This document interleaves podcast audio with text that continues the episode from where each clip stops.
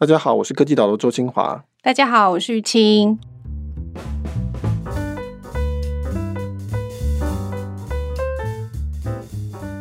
玉清，你有骑过 O bike 吗？第一次骑的时候我就很想试，但是我一直没有抓紧时间去，结果没想到现在似乎是没有机会试了。好像已经收摊了，还是、嗯、不知道，就是已经看不到他的脚踏车了。我路上都看得到，但是好像没有机会了。对，那为什么会提欧 bike？就是因为我们今天题目主要是讨论一个叫做“闪电扩张 ”（Blitzscaling） 的一本书的正反讨论。那其中一个这一本书强调的就是说要快速的做大。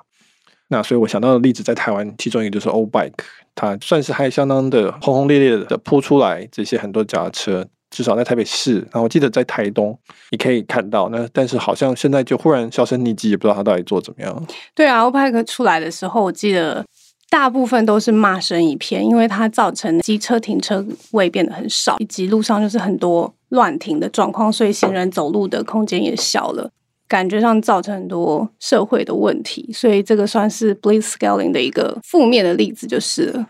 我们等一下可能要讨论一下到底 Blitzscaling 是什么，嗯、就是说以及它到底算不算是一个 Blitzscaling 的一个负面的例子。不过我那时候我记得我写了一篇文章，叫做“共享单车是泡沫，泡沫不是坏事”。有些人就回我说：“哎，你看共享单车，你看中国的 OFO 啊，或是 Mobike 什么，这些都很惨。所以你这篇文章写错。”然后我就会回他们说：“你有没有看到我标题的第一句话？共享单车是泡沫，第二句话才叫做泡沫不是坏事。但这个是这个扯远了。我们有一天可能可以讨论一下泡沫本身的它的价值所在。泡沫其实在某些时候是一个必要的啊，但是它至少是一个不可避免的一个经济上面的一个常见的状态。但不论如何，对我们今天的题目其实是闪电扩张。”我在写这篇文章的时候，其实是整理了三篇文章，一个是 Blitzscaling 自己的摘要的解释。这本书的两个作者，主要的作者其实是 PayPal 的共同创办人，后来创办 LinkedIn 的这个 Reid Hoffman 啊，另外一个基本上比较像是帮他写成一本书的啊。原本这本书其实是一堂课，在史丹佛大学。对，Reid Hoffman 在史丹佛开的一系列的课程。我的印象里面，他的课程的这个名字也就是叫做闪电扩张 Blitzscaling。Reid Hoffman 他是一个这个课程的主持人。啊，把它整理成它是一个贯穿的一套策略，然后就做成一本书。那 Blitz 的意思是，我在文章里有提到，是二次大战的时候，希特勒闪击战的一个策略，就是用坦克车很快的动作去撕裂对方的阵线，在当时是一个创新的策略啊，在欧洲横扫无阻，所以他就把这个课程取名为 Blitzscaling，就是在讨论说新创在扩张的时候，快速扩张也是一种策略。那另外一篇文章，我参考的 Tim O'Reilly 写的，基本上是在批评或是说批判这一本书的一篇文章，在 Axios 上面的文章。那 Tim O'Reilly 我们两个见过，刚刚聊过，他是戏骨资深的创业家，是天使投资人，是重要的媒体人士。其实他去年也出了一本半自传，然后同时是在介绍戏骨的历史的，就是我忘记书名了。我们之后好像叫未来地图，对，我们可以写在那个节目介绍、节目介绍里面。那这也是一个还蛮相当受人敬重的一个资深的前辈，然后其实是一直都在发表很多的观察。那所以他也算是看着矽谷从呃微软这个时代看起来的，可能还没有到最前面的那个 Intel 的时代。很有趣的就是说，两个矽谷的重量级人士在你可以说是某种程度的交锋，主要是看这两篇文章去整理出来的。对，我觉得 Re Hoffman 提出的闪电式扩张，就像你文章里面写，它是一个。算是现在创业圈里面的显学，因为其实我们看到很多成功的例子，Facebook、Google、Amazon，他们都是采取这样子快速扩张的方式，然后击败对手，取得非常大的市场的占额，看起来在一个非常不可动摇的地位上面，所以就让大家觉得说，哎，创业这个是最终极的目标，这是一个很适合成功的做法。对，那这个题目讨论起来是有点复杂的。我写成文章也觉得有点复杂，因为这是在讨论大部分人没有看过的一本书，嗯，它的问题。嗯、那所以这是两层，大部分人没有看过那本书，然后你还要去理解说这一套概念，然后去讨论说它的优点或缺点。不过你刚刚讲的这个例子就还蛮有趣的。我其实没有看完这本书，这个在史丹佛课程的影片其实是都是公开的。我看过几次影片，几堂课，然后我同时看过 Reid Hoffman 跟他的这个共同作者 Chris Ye 写的在媒体上面的介绍，就是自我介绍，也是一个很长的文章。其实他们就像你讲，他们会说苹果、亚马逊、Facebook 他们的快速扩张导致他们的胜利。这个在书里面也是有提到这样的概念。那我们都知道，他们的确有这样子快速扩张的时期。所以你可以说，这个学问这一套 Blitzscaling 学问就是在讲说，快速扩张本身是一门策略。那不过在 Tim O'Reilly 这一方，我们今天会有很多跳过来跳过去，反方的论点会觉得说，这几家公司，至少我们刚提的这家公司，并不是靠 Blitzscaling 胜利的，他们的快速扩张是他们成功的一个衍生的一个状况，是一个果而不是因。他们并不是因为闪电扩张而成功，而是因为他们很成功，所以需要闪电扩张。嗯，所以闪电扩张是他们某一个阶段的选择，就对了。嗯，对他们某一个阶段，比如说 iPad 出来了。苹果开始要扩张，因为它卖的很好。iPhone 出来的更是爆炸性的好，所以它必须要快速的扩张。或者说亚马逊，它从电商它要增加人手等等。我觉得应该不管是正反两方都会同意说，假设你有一个成功的商业模式、成功的产品，你现在实在是赚钱赚得来不及花，然后你必须要赶快扩张。这个时候需要闪电扩张，然后这是一个很独特的状况，需要有独特的处理方式。然后这本书是一个很好的一个策略的教科书，我觉得大家都同意这个事情，就没有人反对这个事情，因为这是一个很惊人的状态，大部分人可能都很希望有一天能够经历这个事情。如果你创造一个公司或者一个产品，然后忽然很受欢迎，现在你要赶快扩张，那当然是希望能够学到说我要怎么做才是一个最好的扩张方式，不要因此害我的公司根基不稳。但是现在有争议的是说，这个东西本身它是不是你要追求的结果？我们是不是要追求闪电扩张，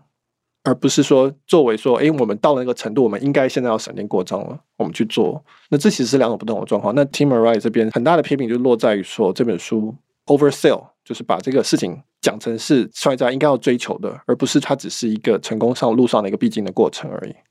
对，我觉得那个 O'Reilly，我有听过他几次的访谈，他就很强调这一件事情，就是。或者说，你看，其实有一些 CEO 们，他们在提到这个东西的时候，他们会说，闪电扩张只是我当时必须要做的一个决定。比如说，闪电扩张的好处其实是达到一个规模经济，那可能服务的规模够大的时候，我的成本可以下降，或者是你文章提到其他一些闪电扩张带来的好处，目的是要敲动原来服务的模式、原来僵硬的状态，让这个新的状态可以走进来。那所以，闪电扩张是他们觉得，哎，时机到了，然后我必须要做这件事情。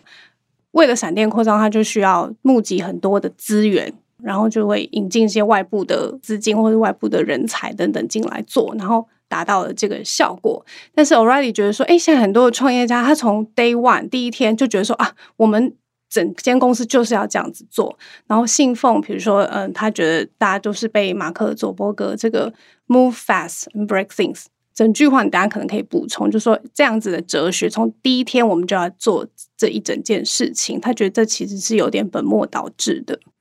对，那可能在科技圈或新创圈，就会常常看到一种思维或者一种态度，就是说我一定要做大做强，我一定要赶快募到很多钱，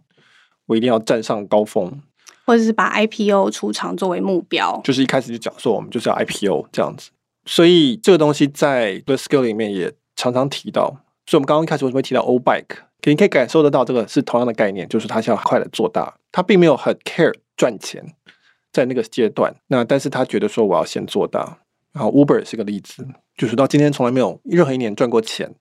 但是他花了非常多的钱，当然这钱都是 VC 给他的，然后他要去扩张实战。我在讨论，我过去曾经讨论过 PC Home 跟虾皮，虾皮的背后是 SCA 的一个争夺的时候，我就分析过说，哎，虾皮现在这么大的补贴，到底是为了什么？为什么要做这么大的亏钱的事情？这个结论从正统的这个商业策略来讲，答案是只有一个，就是说我现在花那么多力气去亏钱，一定是表示我将来可以把钱都赚回来。可是我的竞争者在那边，所以如果我不补贴的时候，我跟他怎么竞争？他会把我的利润给吃掉吗？竞争就是这意思，就是说我降一个价，他降一个价，到最后我们的利润都会降低。如果现在亏钱去抢我的客户，我将来不可能是用正常的竞争赚回那些钱的。所以，唯一的可能性就是，要么就是说把竞争者全部都踢出市场，让他们都倒闭。那这个就是经济学叫倾销。那现在新创的话就叫补贴，他们都没有我的钱多，因此赶出市场。那要不然就是说，我的这个企业的产品，它有某一种特质是越大的越强。在书里面叫做正向的增强循环，就是 positive feedback loop。在网络上通常就是讲网络效应。嗯、OK，大家都在 Facebook 就不会想去第二名的社交网络，因为都在第一名嘛。那这个时候你就会慢慢慢慢把第二名、第三名都踢掉。那这样的话，逻辑上这是成立的，这样会把钱赚回来。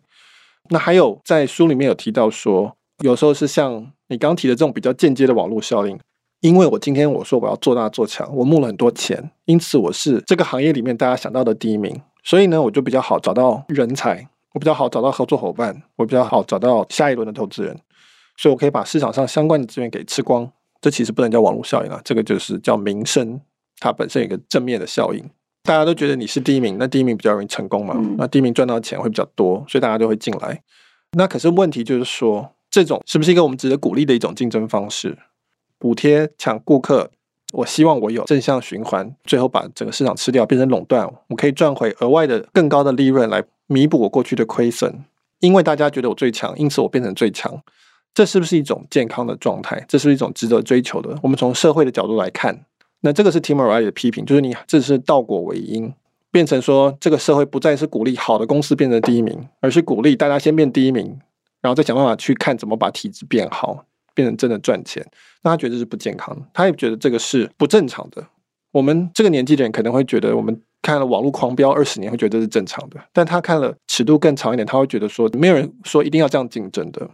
这样的竞争对社会、对政府可能也不见得有好处。我们是不是应该要回归到比较正常的竞争？大家好好的先做好一个企业，先至少可以证明你有赚钱，再拿到投资，再扩张。更正常一点的节奏就对了，嗯嗯、就是随着需求而逐步的增加资源。嗯、不过你刚刚提到的有点像是恶性竞争的状态，因为大家就是一直降价、降价或补贴、补贴，导致于这个对社会可能有不好的影响。不过就是其实对企业来说也很困难呐、啊，你大家要一直去追求这样子的高价值、高估值，然后所以不停的扩张，结果像欧拜克的例子，其实就是他承受不了这样子的竞争，然后至少台湾这边的部分就收掉了嘛。就是不是只有社会有难度的，其实对企业来说，它也有很多个困难要解决，而且其实是很难去做到的。我们看到的成功的例子，其实背后可能有一百个都是失败的例子在搭配的。这有一个我们讲赛局策略的问题在，我举 Tim O'Reilly 举的例子，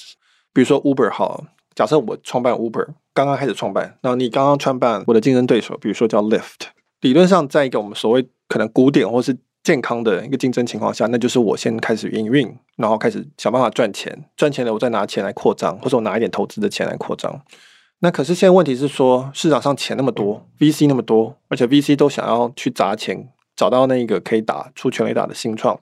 很有可能就变成说，我就干脆像我刚刚讲的一样，先求最大，再求体质健全，因为最大的人最有机会变体质健全，所以我就去。不断的募资，不断扩张，把钱都吸进来。这个逻辑是有点特殊，嗯、先最大才有机会变体质最健全。对，这就是基本上就是 Uber 的逻辑。嗯，那我钱最多，我人最多，我的司机都会先过来，那消费者会先认识我，我会不会赚钱那个都再说了哈。那所以这个时候你是 lift，就算你想要回到刚才讲的古典的或是健康的成长模式，你也不行，你要跟我竞争，嗯、因为我现在可能拿了那么多钱要跟你打。最重要就是我们刚刚提到，这可能有网络效应，这可能是一个赢者通吃的一个状况。那所以你也必须要开始玩这个游戏，你也必须要去募资，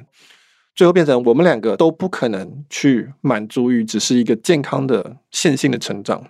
我们拿那么多钱，然后 VC 他们都需要两倍、三倍、五倍、十倍的回报，所以我们最后都变成我们目标都必须要是相当程度的垄断。而且还搞不好不是只能垄断这一个行业，我们还要去垄断物流业，我们还要去垄断各式各样其他飞机业、直升机等等所有的出行需求都要去垄断，才能够满足那个 VC 的钱的一个期待值。那所以我们两个就变得非常的累，但是很可能在赛局策略之下，对我们两个来说，这都是非常理性合理的决定，因为市场竞争就是这样子。所以从一个契约的角度来看，这本身我倒不觉得这是一个善恶的一个判别，但 Timo Rally 的意思是说这不健康。这对整个社会都不健康，没有人规定一定要这样做，还是可能可以找出别的方法来做。但是 Tim O'Reilly 的说法现在其实算是少数，尤其你用钱来算的话，显然 VC 的钱是多的，所以大家其实就卷进这种竞争的状况之下，就是很多时候我可能没办法先调出一个健康的体质，像 Apple 这样子，当年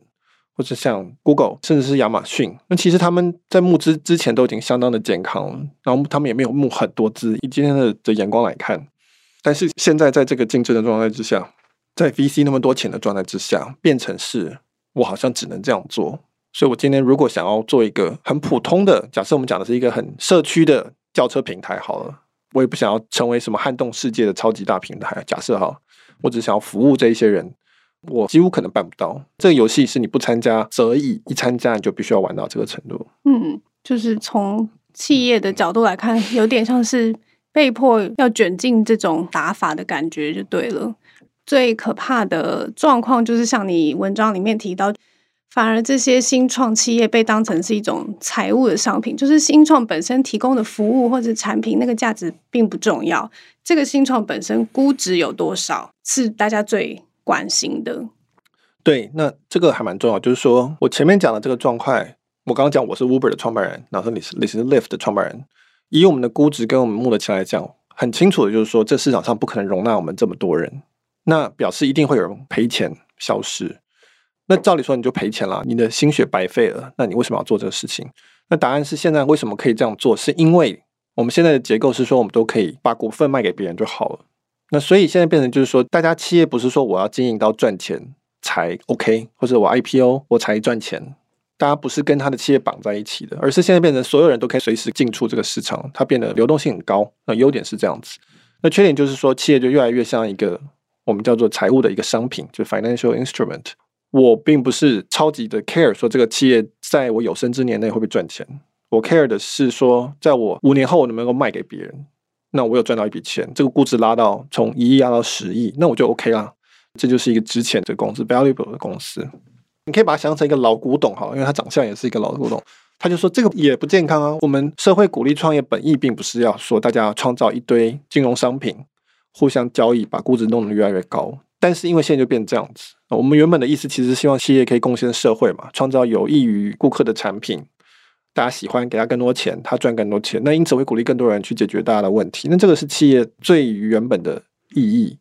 但现在变成是说，反正不管怎么样，最后九十九 percent 的人都死掉没关系，反正九十九 percent 都可以把股票卖给别人，那他们都有赚到钱。所以这是一个很重要的一个，他觉得大家没有提到的是。为什么闪电扩张可以成立的一个很重要的一个前提，就是这个流动性变得很高。嗯，你刚刚讲的最明显的例子，应该就是亚马逊吧？就是亚马逊最有名，就是他以前的财报做法都是说他们就是没有盈余，但是他们有一个很远大的蓝图。他之后在电商界，他是完全有垄断的可能性的。那全美国都要跟他买产品，这样，所以大家都非常相信亚马逊。但是亚马逊股价就是一直往上涨，一直往上涨。好，这是一个很好的问题，然后但是这是一个复杂的问题。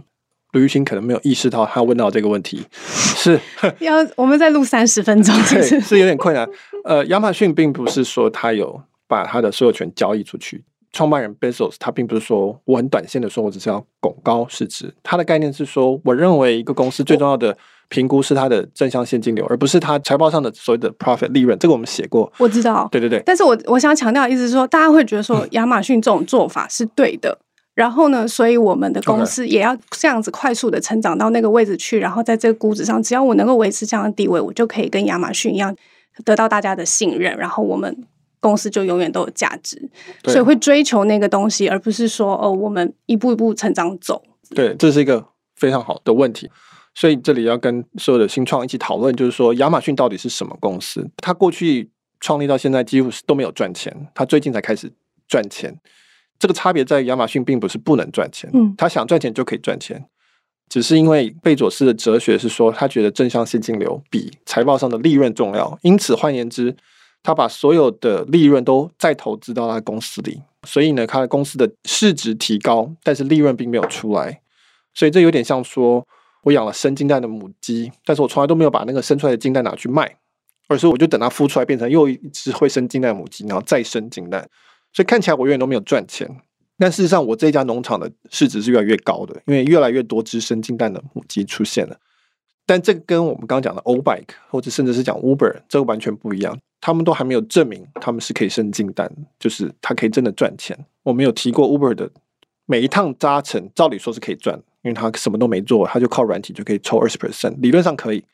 但是你还要考虑竞争的因素，你要考虑营运啊、人事成本这些，到底这公司会不会经营公司，还是会搞得一团乱？这个都没有任何人证明，所以他们就不能称之为会生金蛋。但是亚马逊可以，所以千万不要因为看到亚马逊不停的在成长而没有利润。就觉得说这个叫做正确的做法。对，因为亚马逊是在正确的时间决定要快速扩张的，是因为它前面证明了它是经济母，然后还可以生更多的经济母，所以它这样子做。但是其他的公司，大家没有意识到说，你需要在那个位置，你才能真的去做 blitzscaling 的事情。前面讲的成功例子是有，亚马逊是有的，只是看到亚马逊这样做，然后就觉得哦，我也要跳下去这么做。对，那另外一个证明是说，亚马逊其实正在成长，主要是靠举债，它其实没有在另外拿 VC 的钱，在上市之前只有募资的一亿美金而已，以现在的标准来讲是非常非常少的。但他后来都是举债，那举债跟 VC 投钱最大差别是，没有人期待你给他十倍的回报，债就是你还钱就好了嘛，你就付他一点利息，那是几 percent 的利息，但是 VC 期待的是十倍的一个回报。所以亚马逊它的成长是很在它控制之内的事情，所以其实拿来作为闪电扩张有效，是一个蛮奇怪的一个证明了。我觉得还是说闪电扩张这个东西，它肯定是有意义的，肯定是有价值的，就像所有的策略一样。但是重点是你要了解它的前提是什么，你要看它的使用说明书，然后说什么时候可以用这招，什么时候不能用这招。我觉得他的意思是说，用这招你不仅要、意识到说什么时间点、什么时候才能做这件事情，而且你要意识到它的代价其实是很大的。对，它有很大的副作用，但是它因为这些公司绝对是最容易上媒体的公司啊，最容易大家去仰望，觉得很了不起公司，因此大家会把这个价值观往这个方向去靠拢。我在录这一段之前，我还在看其他资料，然后其中我看到资料就是有个 VC 很有名 VC 叫 Benchmark，然后它里面有一个最有名的一个创投叫做 Bill Gurley。他就是当初领头 Uber 的，然后最后把 Uber 的那个 CEO 赶走的，大概是现在矽谷最重要的一个创投。他其实就说，他觉得绝大部分的创业者都不应该拿 VC 的钱，然后呢，拿 VC 的钱，统计上来讲，也不是达到财务成功、财务自由的最好的路。所以那是特例中的特例的状况。但是特例中的特例的特色就是它最容易上新闻媒体，因为大家都喜欢看特例的中的特例，但是大家都不应该学习特例中的特例。因为特例中的特例，它就是特例中的特例嘛，所以然后在绕口令哦，对 对对，主要 就是想要强调它 就是这么的独特就对了。对对对，今天 Podcast 有很多是我们在想要办法抽丝剥茧，说到底逻辑顺序上是先有什么，再有什么，先有这个条件再做什么事情，否则的话，其实不能应用到什么什么什么。可能是整个科技导读整天在处理的就是这种问题。嗯，这是一个很大的议题，而且我觉得你刚刚提到的这几个点，包括 O'Reilly 他自己本人也是天使嘛，就其实是创投 Benchmark 或者是 O'Reilly 他们都意识到这其实是一个很严重的问题的，大家需要特别去注意。除了说对创业家来说这是一个伤害以外，我觉得大家可能更有感受的是，它对社会带来的副作用也是很大的。第一个就是像你文章里面提到，如果说所有的钱都集中到这几间公司的话，那其实其他的公司就很难拿到资源了，因为大家都觉得说哦，估值高最重要，所以新的东西就反而不被重视，新创很难出头。应该说，刚刚讲的这整个闪电，或是说跟 VC 募资赶快扩大、追求垄断这个事情，它本身代表它有很多浪费，因为我们刚刚讲过，很多都会失败嘛。那垄断顾名思义就是只有一家能够成功。很多家就会失败，那是不是大家都要把 VC 钱去做这种零和的竞争嘛？最后只有一家 VC 的钱得到投资的回报，然后因此牺牲掉了很多 VC 的钱。那这个大概是 Tim O'Reilly 的一个批评。重点在于说，我们站在一个什么角度来看这个事情？我前面提到说，站在企业角度，它也许是一个理性的竞争策略，甚至是可能是你被迫的。但是我们今天是如果抽身站在社会的角度来看，或是站在消费者角度来看。或是站在政府的角度来看，我们不一定要说这是一个好的状态，我们不一定要忍受这个状态，因为过去也不是都是这样状态。这个是很多可以用反垄断，可以用很多方式去改善的。我甚至可以说，这是美国某方面它的一个特有的行为，就是一个非常资本主义的一个行为。在中国有它另外的背景造成的，也有这种所谓狼性，或是说我就是要去捞钱、割韭菜的文化。这肯定不是理想状态，可以有更好的做法。那 Tim O'Reilly 也举出一些例子，是没有玩这个游戏，但是仍然做得很好。创办人赚钱，公司对社会有意义，而且持续的扩张。比如说像 Basecamp 啊，做 SaaS 的 Mailchimp email 伺服器，其实是还有很多人，他们是想要走另外一条路，说为什么我不能够好好的做一家公司，然后我不要去符合谁对我的十倍的期待。我刚讲的这创办人，或是这叫做 Atlassian，就是澳洲的公司，后来 IPO。他们的特色就是说，他们是用他们营收赚来的钱来持续的扩张，因为没有拿很多 VC 的钱，因此他们的创办人最后都还留有很大的股份。这些公司会有一个我们可以说是比较健全的企业文化，他们也都在他们的专业领域里面是一个不可取代的公司。那其实这种路是有的，应该要更多。可能很多公司其实都是采取这样子的哲学，就是他已经知道他在服务的顾客是什么，然后他的商业模式也很清楚，那他就是朝永续的这样子经营下去，他并没有想要一直去侵略或侵占其他的地方，这样。对，所以也许这不能说是 Bree Hoffman 他们的错，就是说，因为 Reed Hoffman 是从 PayPal 过来的，或是 LinkedIn，就是他们 PayPal 那个时候经历过很多更大企业的打击，然后他们要去扩张来对付。尤其是当时那个信用卡公司在跟 PayPal 打，我们有 PayPal 帮嘛，PayPal Mafia，他们有很强的，我们要一起团结起来跟他们对抗的这种，这是他们的生存法则。对对，这是演化出来的一种文化。嗯、那所以他当然会觉得这个是一个很宝贵的事情，事实上也是，我们同意。但是我们就是了解他的背景，跟他的为什么会有演化出的这样的想法。那个市场的状态是这样子，但它不见得是都适用的，对了。好，我们今天很努力的把这个很复杂的。概念稍微梳理了一下，那如果大家有什么想法或者是问题的话，都很欢迎在我们的粉丝页或是我们 SoundCloud 这边直接提问，我们这边都会收看。那我们今天就到这边喽，谢谢大家，谢谢大家，拜拜。